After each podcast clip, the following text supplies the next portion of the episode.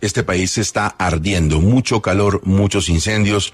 Hay alerta mm, del IDEAM por lo que tiene que ver con estos incendios forestales y saludamos a esta hora a Gisleán Echeverry, la directora del IDEAM. Señora directora, muchas gracias por atender a Caracol Radio. Muy buenos días, Gustavo. Gracias a ustedes por el espacio. Directora, ¿cuántos municipios tenemos en riesgo por motivo de los incendios forestales? Hoy amanecemos con el número más alto de municipios en alerta de amenaza por incendios, con 952 municipios en algún tipo de alerta y 586 de ellos en alerta roja. ¿Esta situación comparada con años anteriores es más dramática o más o menos ha sucedido en otras ocasiones en el pasado en Colombia? Lo que está ocurriendo este año es que estamos rompiendo récords de temperatura. Esto no lo hemos vivido en años anteriores, ni siquiera en años de niño. En estos días comunicábamos, hemos sacado una pieza gráfica para diferentes municipios del país donde se están superando récords históricos de temperatura, así que sí estamos presentando una situación eh, por primera vez en, en temas de temperaturas en el país. ¿Tenemos algún registro de algunos municipios que hayan batido ese récord?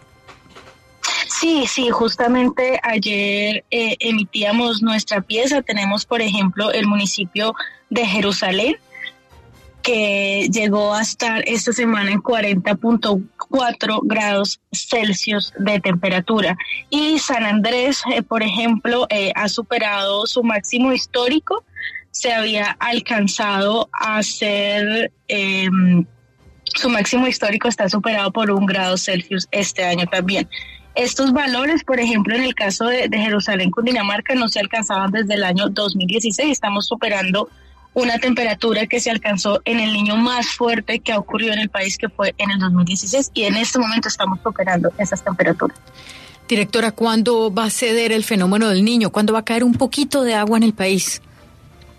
Bueno, lo primero es recordarles que el fenómeno del niño no implica ausencia absoluta de lluvias, por supuesto que pueden ocurrir lluvias dispersas, pero sí tiene un efecto y es la disminución de la precipitación. Y en este momento estamos en temporada seca, es decir, usualmente para esta época del año estamos em, con menos lluvia y con el niño tenemos aún menos precipitación. El niño como tal, el fenómeno de fondo, se extiende hasta abril y empieza a transitar hasta una fase neutra hasta junio. Sin embargo, donde lo vamos a sentir más intenso es en esta época seca que es entre enero, febrero y marzo y nuestras predicciones climáticas indican que febrero va a ser el mes más em, fuerte en términos de disminución de precipitación y de aumento de temperaturas.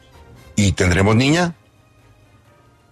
Hasta ahorita hay una probabilidad, se está, em, se está informando sobre alguna probabilidad de niña a finales de año, pero también recordarle a todos los oyentes que en términos de predicciones climáticas las certezas se tienen a digamos, entre más cerca está el fenómeno, es decir, en la medida que avancemos en los meses y estemos mucho más cerca de este segundo semestre, tendremos más certeza de que ocurra este fenómeno de la niña, pero en este momento está eh, la probabilidad de que ocurra a final de año, eh, donde además va a converger con la temporada de más lluvias del país.